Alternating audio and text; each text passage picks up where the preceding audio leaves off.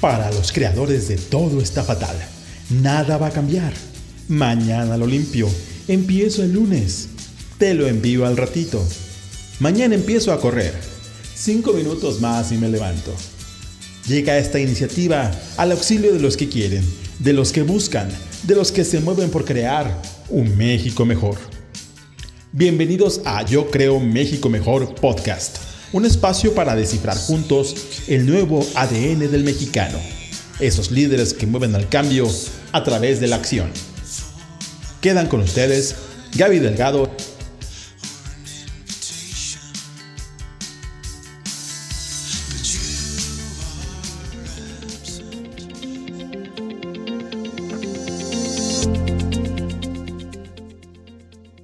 Hola, bienvenidos a Yo Creo un México Mejor y yo soy Gaby Delgado. Estoy muy emocionada porque en el episodio de hoy tenemos una invitada que creo que nos va a motivar y que de la cual vamos a aprender mucho. Así es que sin más, señoras y señores, ¿puedo escuchar? Les presento a Paola Espinosa, que está en los micrófonos de Yo Creo un México Mejor. Paola, bienvenida. Hola, ¿qué tal Gaby? Un saludo a todos los que nos están escuchando y pues para mí es un gusto poder estar contigo, poder platicar un ratito y ojalá que toda esta gente que nos escuche se lleve un granito de arena de lo que vamos a contar hoy. Me encanta, la verdad es que ya teníamos muchas ganas de platicar contigo, pues porque la verdad es que creo que tienes una trayectoria padrísima y que si alguien ha puesto el nombre de México en alto, literalmente eres tú y entonces por eso estamos muy contentos de que estés aquí. Para empezar a arrancar motores, etcétera, me gustaría que nos contaras así de viva voz quién es Paola. Qué difícil es hablar de uno mismo. Lo que sí te puedo decir es que Paola Espinosa es una persona común, este, haciendo simplemente cosas que sueña, que se le ocurren, objetivos, metas, que lucha para alcanzarlos Em, que es muy, es muy dedicada, muy disciplinada, muy terca al momento de, tener un sueño, que no lo suelto hasta que lo cumplo. Eh, me considero una persona muy sensible, una persona de un carácter fuerte, eh, muy noble, muy leal, muy agradecida con la gente que siempre ha estado alrededor de mí. Y mm, ahora me, me, me, descubro como mamá eh, aprendiendo, queriendo ser una mamá excelente para mi hija.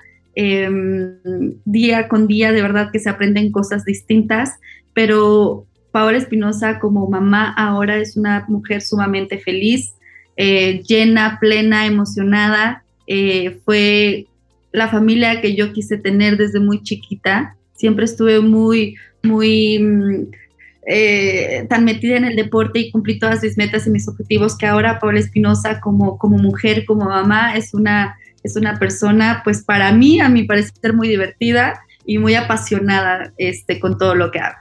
Ay, me encanta escucharte porque además, claro que adentro, que nos compartas también esta faceta personal, ¿no? O sea, como bien dices, conocemos un poco tu trayectoria en el mundo del deporte, ¿no? O sea, las alegrías que nos has dado a los mexicanos también, ¿no? Verte competir, pero que nos compartas también esta otra fase en la que dices, me siento igual de plena, ¿no? O sea, es todo un aprendizaje, es otro sueño que yo tenía, porque ya sabemos que tú eres una mujer de sueños y metas, que ahora entraremos también para que nos cuentes eso. Entonces, me encanta escucharte y felicidades también por eso. Quisiera preguntarte, o sea, a ver, por si hay algún despistado, despistada, cosa que no lo creo, que nos cuentes un poquito de tu trayectoria en el mundo del deporte. Bueno, pues yo empecé desde muy chiquita, desde los siete años. Este, me acabo de retirar, estuve más de 28 años haciendo lo que más me gusta y me apasiona, que eran los clavados. Eh, y durante toda esa carrera deportiva, créanme que hubo muchos altibajos, muchos momentos muy buenos, pero otros tantos muy malos, de los cuales aprendí mucho. Eh, pero sí te puedo decir que, que, deportivamente hablando cumplí todas mis metas, centroamericanos, panamericanos, eh, campeonatos del mundo, em, copas mundiales, en toda competencia en donde yo me paré pude traer un resultado bueno para mi país. Me hice dos veces medallista olímpica y campeona del mundo, que son los, em, los resultados que más atesoro, que hubo muchos y muchos este, eh, medallas en mi camino, en mi trayectoria en más de 28 años, pero estos son los que más me gustó. Eh, ¿Y qué más les puedo contar? Les puedo contar que estoy en un deporte sumamente complicado, sumamente difícil, eh, que subirse a la plataforma requiere de mucho valor, Em, de enfrentarte a miedos constantemente en el deporte y que pues también me fue muy bien a, a nivel nacional, este, fui Premio Nacional del Deporte en varias ocasiones, este, ay, no sé qué más decir, pero el chiste de todo esto es que me dediqué a algo que me gusta muchísimo durante muchos años y que tuve la fortuna de descubrir desde muy pequeña lo que soy buena, en lo que tenía talento y que afortunadamente tengo una familia increíble que me ayudó y me apoyó en todo lo que yo quise y que siempre he dicho que lo que empezó como un sueño mío se convirtió en un sueño familiar. Y hoy por hoy te puedo decir es que volteo atrás a ver mi carrera deportiva y, la valoro mucho y me emociono mucho porque hice lo que quise en toda esta carrera deportiva. Qué increíble. Oye, me gustaría preguntarte justo esto, como de cómo te das cuenta, ¿no? O sea, cómo descubriste que querías dedicarte a los clavados y decir, es va por ahí. O sea, ¿fue azaroso? ¿Dijiste, viste a alguien un día o cómo es que te das cuenta? Mi papá siempre me inculcó el deporte este, mi papá fue nadador muchísimos años, entonces yo hice de todos los deportes y creo que fue algo que, hizo que, que, tomara la decisión de que fuera clavados porque pues hice de todos y con ningún deporte sentí esta adrenalina, esa emoción, esas ganas de volver, eh, de querer volver a, entrenar, de querer volver a practicar los clavados. Y, yo creo que, fue desde muy chiquita que me enganchó, que me emocionó el, el, conjunto de tanto el nervio que se siente cuando te subes a un trampolín, pues cuando estás chiquito apenas te subes al trampolín pequeño, ¿no? Al de un metro, al de tres metros. Y, y esa emoción que yo sentí al subirme me encantaba, me gustó mucho la idea de, del enfrentarme, de ser valiente, de que a algunos compañeros les daba miedo, pero a mí no. Entonces era como un reto para mí el, subirme y hacer cosas eh, difíciles. Eh, me encantó también siempre la idea de que fuera un deporte que a pesar que en ese momento todavía no había mujeres medallistas olímpicas, pero yo pensaba que era un deporte de hombres, pero cuando yo lo empecé a experimentar, yo decía, es que es un deporte muy bonito en donde te tienes que ver elegante, debes de tener, este, es artístico también, ¿no? Entonces, también esa parte me gustó mucho y, y yo creo que fue lo que me enganchó. Eh, a querer hacer deporte y cuando dije esto es lo que quiero hacer y quedarme para, para ir a unos Juegos Olímpicos fue mi primera competencia que no gané, quedé en segundo lugar. Y eso en mi corazón, a pesar de que estaba muy chiquita, tenía siete años, eh, me dolió muchísimo el no haber ganado. Entonces, eh, ahora entiendo que siempre fui muy competitiva desde muy chiquita y, yo creo que eso fue lo que me enganchó y dijo, y más bien dije, aquí me quiero quedar, esto es lo que quiero hacer y quiero volver a ir a una competencia, pero ahora quiero ganar. Entonces se volvió como un reto y por eso es que me quedé en este deporte. Está increíble que, te picara, ¿no? O sea, y además siendo tan chiquita, porque, ¿sabes que Te escuchaba y, y yo decía, la verdad es que está muy cañón que tan chiquita descubras que eso es tu, tu don, ¿no? O sea, que eso es algo para lo que eres buena y que claramente lo trabajaste y lo has trabajado durante mucho tiempo. O sea, no por nada la gran trayectoria que tienes y lo que nos compartías también de pues tengo, o sea, gané campeonatos, ¿no? Olimpi, o sea, Panamericano, Centroamericano, o sea, tanto, eh, implica mucho trabajo, pero, pero el descubrir, pues eres buena para eso. Y luego mantenerte, ¿no? O sea, porque no sé si habrá habido algún momento en el que dijeras, ya quiero tirar la toalla, o sea, a lo mejor esta competencia no me, o sea, me fue más reto o, o ya me cansé o estarlo viviendo a lo mejor también tan chiquita, ¿no? Porque a lo mejor pues todas mis amigas están en una fiesta y yo no me puedo desvelar porque tengo que hacer tal. Esa como, como constancia en, en lo que tú querías, ¿cómo la llevaste? Eh, sí pasó en muchas ocasiones, ¿eh? No creas que nunca me pasó por la cabeza y siempre quise y siempre me mantuve positiva. No, en algunos momentos también quise tirar la toalla, este, pero no real. O sea, como, ¿sabes? Esos momentos en los que me despertaba en las mañanas y no me podía mover, me dolía todo el cuerpo de tanto entrenamiento, las piernas, el abdomen. De verdad que hasta reírte, reír me dolía el abdomen. Claro que en ese momento yo decía, ay, pero ¿por qué sufro? ¿Por qué tengo que sufrir, no? Pero en cuanto me empezaba a cambiar y yo llegaba a la alberca, esa, llegar a la alberca con ese olor característico de las albercas como a cloro, a mí me ponía nerviosa, pero era algo que me gustaba sentir. Entonces inmediatamente entraba y se me olvidaba todo.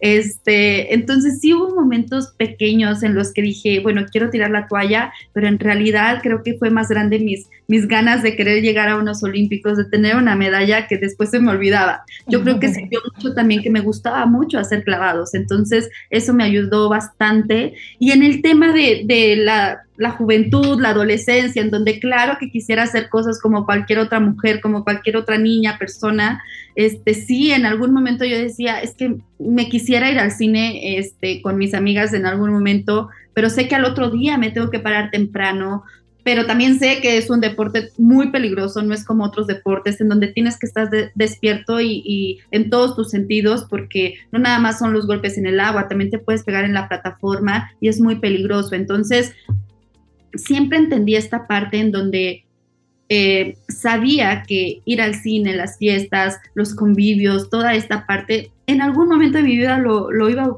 a vivir.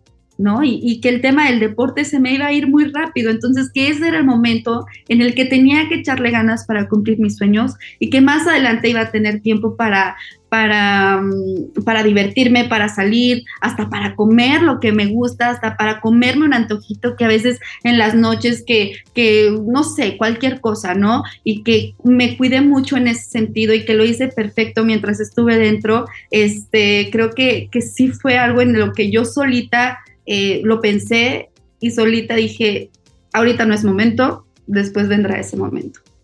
Está buenazo, ¿no? Que, o sea, la verdad es que eso creo que por ahí leí en algún punto que tú tenías una frase, algo así como de que hay que tener un objetivo claro, una meta para trabajarla, ¿no? Entonces me parece que, ¿cómo le hiciste, no? O sea, ¿cómo? Porque te escucho, digo, a ver, sí está, o sea, se dice fácil escucharlo, ¿no? Pero es saber sí ser consistente y, todo lo que implica, o sea, por, la disciplina, por el reto de los atletas de alto rendimiento, pues una exigencia muy fuerte, ¿no? O sea, sí se dice fácil, digamos, pero, pero ya a la hora de la hora cuesta trabajo, ¿no? Y en ese sentido, hace ratito nos decías que un sueño personal se volvió un sueño familiar. Y aquí me parece muy bonito que lo reconozcas así, porque me parece que habla de la importancia del equipo, ¿no? O sea, del cómo, cómo no estaba sola y dices, a ver, mi familia me apoyó, etcétera, ¿no? Justo los atletas de alto rendimiento también, de pronto, pues tienen un equipo que, que soporta, que acompaña, que hace que muchos de estos sueños sean posibles.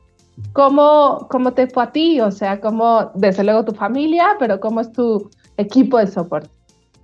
Así es, eh, como dices, en primer lugar, siempre mis papás y mi hermana van a estar porque me apoyaron muchísimo, mi abuelita, mis tíos, toda mi familia de verdad que estuvo muy al pendiente de mí, este, porque pues yo de La Paz, Baja California, me voy a la Ciudad de México a los 11 años, entonces mi familia me apoyó muchísimo.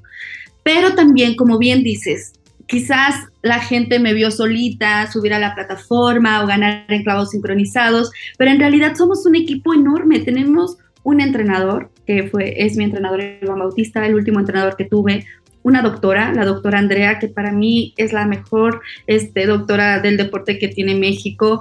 Este, tuve una psicóloga, Karina Salazar, que también estuvo muy al pendiente de mí y que todos ellos hacían que esto funcionara, que yo me subiera a la plataforma y tratara de hacer un clavo perfecto, porque al final ella, ellos también se convirtieron en parte de mí, en parte de mi familia, porque ya pasaba, paso más tiempo con ellos que este, este en mi propia casa, ¿no? Entonces son ocho horas de entrenamiento diarios en donde pasan miles de cosas, no nada más es tirarte un clavado, pasas eh, tristezas, pasas emociones distintas, este, miedos, eh, lesiones, eh, quizás en algún momento eh, sentimientos que, por frustraciones, por no poder hacer un clavo perfecto. Y todo este equipo de trabajo hace que eso funcione. Entonces, la verdad es que muy pocas veces se reconoce a, todas estas personas que están atrás de un atleta.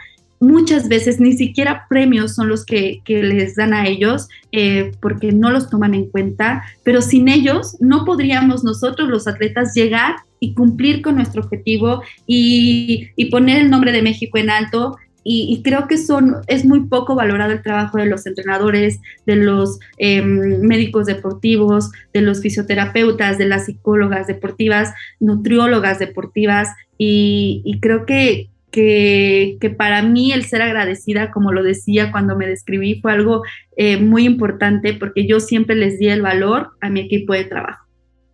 Me encanta porque pienso en la gente que nos escucha y creo que a lo mejor podemos decir, bueno, yo no soy atleta de alto rendimiento, pero esto que tú dices, número uno, el agradecer, reconocer, pero también el saber decir, a ver, esto es un trabajo conjunto, creo que lo podemos aplicar todo mundo, ¿no? En este, esta frase que de pronto se dice, si quieres llegar eh, este, más lejos, ve acompañado, ¿no? Si quieres llegar más rápido, ve solo.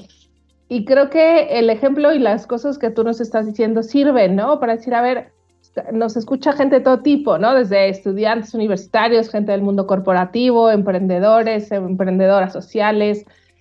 Creo que este es un punto importante, ¿no? O sea, ¿qué, qué consejo das en este trabajo en equipo para, pues para, para trabajar cada uno las metas que se proponga? ¿Cómo te suena? Yo creo que es muy importante, primero, el darnos valor a nosotros mismos, para, que, para nosotros saber qué es valorar, ¿no? Primero. Eh, y en segundo, pues imagínate, yo, yo valoro mucho esto porque mi entrenador Iván Bautista pasaba más tiempo conmigo que con sus propios hijos, con su propia esposa, ¿no? Con nuestro equipo de trabajo, que no nada más era yo, éramos varios atletas a, a la tutela de él y nosotros grandes, pero también había muchos chiquitos que estaban entrenando con él. Entonces, eh, lo mismo pasa con, la doctora Andrea, con nutrióloga eh, Karina, lo mismo pasaba con cada una de ellas. ¿Cómo no vas a darle el valor de, que están dejando todo también por la pasión de llegar a los Juegos Olímpicos, por ver esa medalla, porque finalmente nosotros la recibimos, pero es de todas estas personas que nos ayudaron a conseguirla y creo que, que eso siempre debe de estar en nosotros, de ser agradecidos con todos los que están a nuestro alrededor y en su momento poderles em, expresar todo lo que hicieron por nosotros y agradecerles al 100% por sus conocimientos que pusieron en nosotros, porque al fin y al cabo sí ponen mucho conocimiento, pero también en mi caso me llevé tan bien con mi equipo de trabajo que me ponían mucho corazón y eso se los agradezco muchísimo. Ahí está padrísimo. Oye, ¿cuál es o cuál sería si tu recuerdo? Porque de pronto a lo mejor nosotros pensamos en los olímpicos, ¿no? Pero para ti, así seguro, y tienes tantas competencias que a lo mejor es una, pregunta que me dices, Gaby, no sé, pero me lo puedes decir, pero me voy a atrever a hacer. Pero pensando en muchas de tus, o sea, de tus competencias, no sé si hay alguna que recuerdes así con especial cariño, ¿no? O sea, a lo mejor porque fue difícil o porque, o justo porque hubo medalla, pero así que digas, a ver, de esta competencia sí fue de las que, que no quiero que se me olvide nunca. Definitivamente la competencia del Campeonato del Mundo de Roma 2009 es mi competencia favorita. La atesoro en mi mente, en mi corazón. Eh, uso el video en mis pláticas motivacionales este, porque me encanta ese video, porque más allá de la medalla de oro que pude conseguir, el aprendizaje que tuve de esa competencia fue increíble y que yo sí creo que fue un parteaguas para, para creérmela, este, y, salir adelante y, seguir teniendo metas y objetivos en mi deporte. Pero sí, la competencia del Mundial de Roma este, fue, fue mi competencia favorita. Y te voy a decir por qué, porque acabó todo, recibí mi medalla, pero como que yo todavía decía, pues una más, gané, está bien.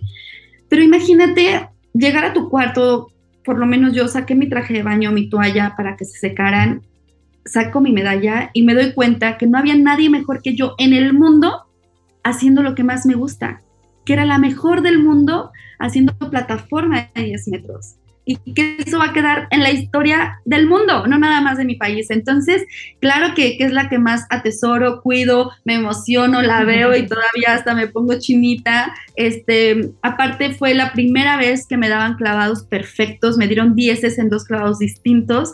Entonces, es por eso que, que quiero tanto esa medalla. Me encanta. Oye, ¿y qué les dices a la gente cuando ves ese video? O sea, esta, esto que dices, no hay nadie mejor en el mundo haciendo algo que, o sea, lo que más me apasiona. ¿Cuál, ¿Ese es tu consejo? O sea, haz lo que te apasiona y haz lo mejor que nadie o cómo lo resumirías así? Porque me parece una idea espectacular. De esta competencia lo que yo rescato es tener el peor día de tu vida y el mejor día de tu vida en solo dos días. O sea, puedes tú cambiar la manera de cómo están, están saliendo las cosas en tu día a día. Por ejemplo, yo tuve el peor día de mi vida en mi eliminatoria, pero el mejor día de mi vida al otro día en mi final, ¿no? Y fue por mucho el mejor día de, de bueno, no, en, ahorita que nació mi hija no, pero en ese entonces era increíble. ¿A qué me refiero con esto? El mensaje que yo quiero dejar es que no pasa nada si, si te tropiezas una vez, si fallas una vez, pero el otro día, al otro día es otra oportunidad de comenzar, pero comenzar con el aprendizaje de ayer. Entonces, para que no te vuelva a pasar y sigas avanzando y sigas creciendo y sigas subiendo a esa meta que quieres llegar. A mí me pasó en dos días pero quizás puede tardarte un poco más, simplemente no quites el dedo del renglón para alcanzar esa meta. Entonces, ese es el mensaje que yo, que yo siempre quiero dar y el decir también que sí se puede, que si yo pude, que soy de carne y hueso, cualquier persona también puede lograrlo. Me encanta. Oye, a mí eh, eh, pensando en eso, ya yo creo ahora entraré otra vez a este mundo como a la lucha personal, pero pero el pensarte y decir, estado como soy la mejor del mundo y más todas las competencias y tal, me parece, y por el, el origen de este podcast de hablar de México y de los mexicanos, este ser embajadora de un país, ¿no? O sea, ser embajadora de México y portar, eh, o sea, un poco con el orgullo nacional y llevar el, la imagen de México y el nombre de México en alto y decir, así echamos los clavados a la mexicana, ¿no? ¿Cómo, ¿Cómo te fue? O sea, ¿cómo eso era un, un, agravante en el nervio? ¿Era ayudaba a disimularlo? ¿Cómo te fue con este ser embajadora de México? Sabes, yo siempre me he sentido muy orgullosa de ser mexicana, me encanta ser mexicana y, y pasaba algo muy chistoso porque a pesar de que en el mundo de los clavados la potencia eran los chinos, porque casi siempre ganaban todo, eh, cuando llegábamos nosotros los mexicanos, eh, voy a hablar por mí, pero esto sucede con muchos atletas mexicanos, que llegara Paola Espinosa, ya la competencia era como, uy, ya llegó la mexicana, este, la mexicana que hace un clavado que ninguna mujer en el mundo hace, que son tres y media vueltas holandés, que en ese momento no lo hacía ninguna mujer. Eh, pues era padrísimo, era padrísimo. Y yo, sabes que en vez de llevarlo eh, ese, ese estandarte de México con presión, con miedo, con nervio, para mí no, para mí al contrario, era decir, me daba como hasta eh, fuerza, ¿no? El llegar y decir, sí, soy mexicana, ponerme mi uniforme, subirme al podium, ver mi bandera en lo más alto o luchar simplemente porque en muchas competencias no me fue bien, pero luchar y saber que México estaba ahí, este, aferrándose a algo, intentando algo con este clavado que nada más hacía yo y, y me sentí, la verdad, siempre muy orgullosa de ser mexicana y me encantó la idea que el resto del mundo, cada vez que llegara ese equipo mexicano, se pusieran nerviosos. me encanta, porque creo que justo eres de, de este equipo, ¿no? Que, que hizo que voltearan a ver de distintos países, como bien dices, a ver a México, ¿no? O sea, y creo que es una demostración también de, pues de cómo las narrativas no nos ayudan, ¿no? Si sí, los chinos llenan todo, este, ¿no? Se llevan todo, pero de pronto dices, pues sí, pero se llevaban, ya hablemos en pasado y cómo la persistencia, la constancia y, y el talento hace mucho, ¿no? Entonces me encanta que, que se viera con ese orgullo eh, tan claro y tan natural, ¿no? Ahí también, no sé cómo ¿cómo te gustaría, no? O sea, en ese sentido, ¿cómo, cómo ves el tema del, de los mexicanos en el deporte, no? O sea, ¿cómo, cómo podemos ayudar, cómo se puede fomentar más, ¿no? Y esta seguridad y esta fortaleza para decir, vámonos con todo, o sea, vamos a ser más eh, guerreros. Esto, ¿qué consejo le, nos das o le das a las personas que están en el mundo del deporte? pues animarlos, animarlos a que sí se puede. Este, en México es muy difícil, quizás tardes un poquito más en tener resultados que el resto del mundo porque eh, faltan muchas cosas por hacer aquí en México. Lo que sí te puedo decir es que en México hay mucho talento, o por lo menos hay mucho talento para ser clavados. Entonces va a haber muchas generaciones de muy buenos resultados, de eso estoy muy segura. Y, y lo único que yo les puedo decir es que no se rindan, que no se rindan. Va a haber muchas competencias en las que las cosas no van a salir como nosotros queremos, pero al fin y al cabo, eh, que te mueva la pasión, que escucha también tu corazón, tu mente, conéctate para que sigas adelante, levantándote todos los días para conseguir ese objetivo. En mi caso fue primero ir a unos Juegos Olímpicos. La mayoría de los atletas es como ya llegué a unos Juegos Olímpicos, se tatúan los aros olímpicos y dicen hasta aquí. Pero para mí no, para mí fue llegar a unos Juegos Olímpicos, y decir, bueno, ya llegué, ahora quiero una medalla. Me conseguí una medalla y dije, ya me sé el camino, ya sé qué se siente, qué se tiene que hacer para ganar una medalla, ahora quiero otra. Y trabajé y luché para alcanzarlo. Entonces, yo creo que no hay, no hay fórmula para llegar a eso que quieres, a esa medalla de oro que tanto deseamos, más que mucho trabajo, mucha disciplina, mucha dedicación. Y, y yo creo que así todos podríamos alcanzar nuestras metas. Me encanta. Oye, Paola Espinosa, ¿tú con qué sueñas? Sueño con muchas cosas.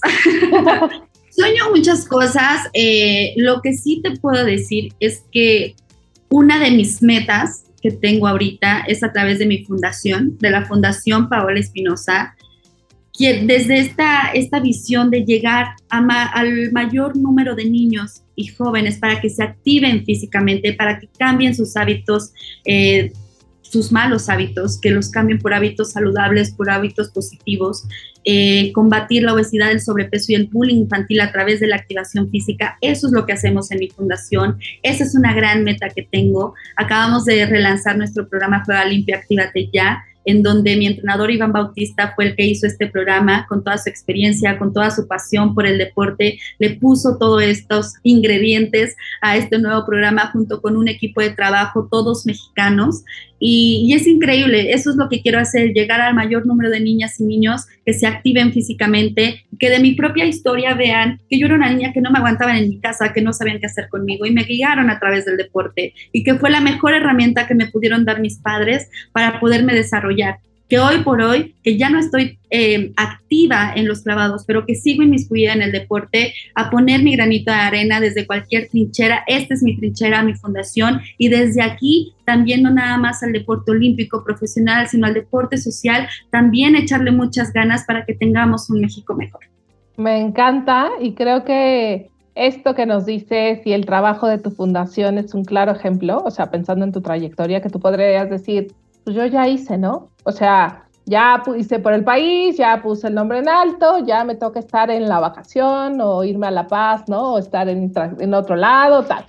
Pero dices, como ya no me molesten, ¿no? Pero dices, no, no, a ver, como que suma a la responsabilidad o esto que dices, poner el granito de arena, porque te haces cargo de las grandes necesidades que tenemos, ¿no? Y en este caso poner la óptica en los niños, en la activación, en cómo contrarrestar el tema del bullying, de la obesidad, pues es un súper acierto, ¿no? O sea, cómo necesitamos que todo mundo empecemos a ver cuál es la trinchera que me toca. Y tú dices, yo tengo la experiencia del deporte, tengo una historia personal que puede inspirar, pero también un trabajo personal que puede ayudar a otros, pues es un súper acierto. Y ahí, ¿cómo va la fundación? ¿Cómo, cómo te ayudamos? ¿Cómo, cómo van? pues invitar a toda la gente, estoy en arroba Paola F, esa es la, la, cuenta de la fundación, hacemos muchas cosas, con este nuevo relanzamiento lo hicimos aquí en Zapopan, en Jalisco, en la, el Parque de las Niñas y los Niños, fue algo súper bonito, pero queremos llegar a más niños, a más personas, lo que hacemos en la fundación son activaciones físicas con el factor motivación, porque yo estoy con ellos, yo los yo los animo, yo les ayudo, estamos ahí en todas las actividades que se hacen. También tenemos pláticas motivacionales en donde cuento mi historia, enseño mis medallas, eh, doy ese mensaje, como te lo decía al principio, si yo pude hacerlo, tú también lo puedes hacer, no nada más en el deporte, sino en cualquier rol de la vida que quieras vivir, pero hazlo desde, un, desde una positiva, desde, un, eh, desde hábitos saludables para que puedas llevar en conjunto tu vida, ¿no? Eh, esto es lo que nosotros buscamos en la fundación. Tenemos también asesorías nutricionales, psicológicas para los que los necesiten y, me encanta porque ha sido eh, mientras estuve activa era muy difícil poder empatar estos tiempos, pero aún así con mucha entusiasmo lo hacíamos. después se vino esto de la pandemia eh, también tuvimos que adaptarnos a este método virtual, a poder activar a los niños. Yo teniendo una niña en casa súper hiperactiva, pues claro que tenía que activar eh, también a mi niña y, este, y desde ahí seguimos trabajando, nunca hemos quitado el dedo del renglón, tengo un equipo de trabajo muy bonito también dentro de mi fundación, este, muy, muy lindo, muy noble y eso hace que, que todo el trabajo sea más armónico. Em, que eh, después de este tema de las eh, activaciones virtuales, se viene este nuevo relanzamiento, el cual estoy muy contenta y pues espero poderlo llevar a muchos lugares. Se pueden hacer en lugares públicos, privados, este, pues, en las mismas empresas, no sé, en cualquier lugar esto es lo que queremos llevar, activar. Y más allá de todas las medallas que he ganado y todo, pues lo que yo quiero es también, más bien yo adquirí una responsabilidad social, yo solita me la puse, nadie me la puso, yo solita al, ir a la alberca y ver que los niños se aventaban de bombita y de panzazo y de espaldazo y jugaban a ser Paola Espinosa, pues eso fue lo que me animó a querer hacer esta fundación y en esto estamos trabajando y estoy muy entusiasmada, ahí se pueden meter, ya hemos tenido muchas sinergias con otro tipo de fundaciones. Estuvimos también en el, en el medio maratón y en el maratón de la Ciudad de México. Ahora también vamos a estar en el de Puebla y pues eso ha sido muy, muy padre. Está increíble y me encanta. Claramente tú tienes motor propio. Es decir, yo solita me la puse. Hay gente así que no necesita que nadie le diga, sino que dice, a ver, ¿cómo yo me muevo? Por supuesto que tú eres una persona que inspira mucho, ¿no? O sea que además con la fundación, con tu trayectoria, etcétera, ¿cómo, de dónde se inspira Paola Espinosa? ¿No? O sea, porque, porque claro que tú inspiras, pero ¿y tú de dónde llenas? Yo digo, llenar el tanque. ¿Cómo le hace Paola Espinosa? pues mira, yo creo que hoy por hoy mi hija ha sido mi motor. Este, yo lo digo así, a lo que me dedico, pues es mi trampolín que me impulsa a querer ser mejor cada día. Pero sí te puedo decir que siempre he sido así. De mí misma como que nace esta, estas ganas de, crear cosas, de soñar cosas, de, mantenerme positiva, de querer eh, tener mm, eh, más sueños, más logros. Y, siento que, que, siempre desde muy chiquita aprendí a hacerlo yo sola. Yo me fui desde los 11 años de mi casa a buscar este sueño al Comité Olímpico de La Paz, California Sur, me fui a vivir a la Ciudad de México. Entonces, desde muy chiquita aprendí a que yo sola tengo que resolver y cuidar lo que yo quiero hacer en un futuro. Entonces, este, así es mi forma de ser y creo que, que mucho ahorita eh, ha sido parte mi hija Iván. Me encanta, está padrísimo. ya, ya estamos a hacer, nos acercamos a cerrar el podcast, pero no tengo, o sea, no puedo dejar de preguntarte, ¿cuál es una frase o canción que te defina? ¿O canción? Ay, mira, estaría más interesante decir una canción porque eso sí nunca lo he dicho. este, eh, ¿Cuál será? ¿Cuál me... que me defina, dices, verdad? Sí. Este... puedes decir frase, puedes decir frase, lo que sí te tatuarías, tu camiseta que diga, algo así, no, no, no te preocupes. Bueno, tatuarme nunca, pero sí creo que, que hay una frase que, que alguien me la enseñó y yo la fui como modificando. Está muy revoltosa, pero se la voy a explicar. La frase dice así, que la vida sea la que te demuestre que no puedes llegar a ser lo que tú quieras ser. ¿Esto qué quiere decir? Que la vida sea la que te lo demuestre, pero que tu trabajo, tu dedicación, tu esfuerzo, tu disciplina, tu valor diario no quede de ti, des el 100% de ti cada día. Y si al final no llega ese resultado que tú quieres o esa medalla que tanto deseas, será la vida, pero tú hiciste todo lo posible porque eso se diera. Y si el día de mañana lo tienes, créeme que vas a ser muy feliz. Y si no lo tienes, también vas a ser muy feliz porque aprendiste muchísimas cosas en el camino y porque tú vas a estar tranquilo de que hiciste todo lo posible por tener ese resultado. Ay, me encanta. Ya creo que con eso mataste la última pregunta. No, no es cierto. ya lo arruiné. No, no, me encanta, porque fue, no, al contrario, es que fue redonda la frase, porque, porque justo en la, la última pregunta era como un mensaje final a esta comunidad de personas que nos escuchan, de creadoras y creadores del México mejor, ¿no? O sea, pero que, cuál es el mensaje final de Paola, el consejo. Me encantó una cosa que dice, la responsabilidad social, yo me la impuse solita. Creo que en esta comunidad hay muchas personas que ya hacen cosas, que, que son capaces de leer el entorno, de saber que se necesita cada vez más fuerza, ímpetu pues, para mejorar el país, para colaborar, para contribuir. Entonces, a esa comunidad, aunque ya nos has dado un chorro de tips, si les quieres dar no, nos quieres decir algún mensaje final, sería bienvenido. Sí, mira, tengo dos frases. Una que es la que, la que siempre digo y me encanta decirla porque es la verdad. Los sueños sí se cumplen, sí se hacen realidad. Les repito, si yo pude, que soy de carne y hueso, ustedes también lo pueden hacer. Y otra, no es frase, pero un consejo que yo les puedo dar en este tema, vamos a recibir muchos nos en el camino, muchos eh, personas que no nos van a creer en el camino, pero el creer en nosotros mismos y el saber que podemos llegar a esa meta y que vamos a trabajar y luchar, esa es la diferencia. Con eso podemos contestar todos los nos que nos podamos encontrar en el camino. Padrísimo, me encanta. La verdad ha sido una delicia platicar contigo. Te agradezco muchísimo tu tiempo, tu ímpetu y sobre todo estos consejos que nos has dado que la verdad son súper valiosos. Felicidades por la fundación cuenta con nosotros también. Por último, tus redes sociales, ya nos diste las de la Fundación, Pablo Espinosa F, o de otras. Y el personal, arroba Pablo Espinosa F. Buenísimo. Muy, buenísimo. Pues muchísimas gracias por tu tiempo. La verdad es que la pasamos súper bien, se nos fue muy rápido. Y pues nada, los que nos escuchan, eh, gracias por sintonizarnos. Nos vemos la siguiente semana, arroba yo creo un MX mejor. Así es que muchísimas gracias, Paola. Gracias. Gracias a ti, Gaby, me la pasé padrísimo. Buenísimo. Hasta la próxima.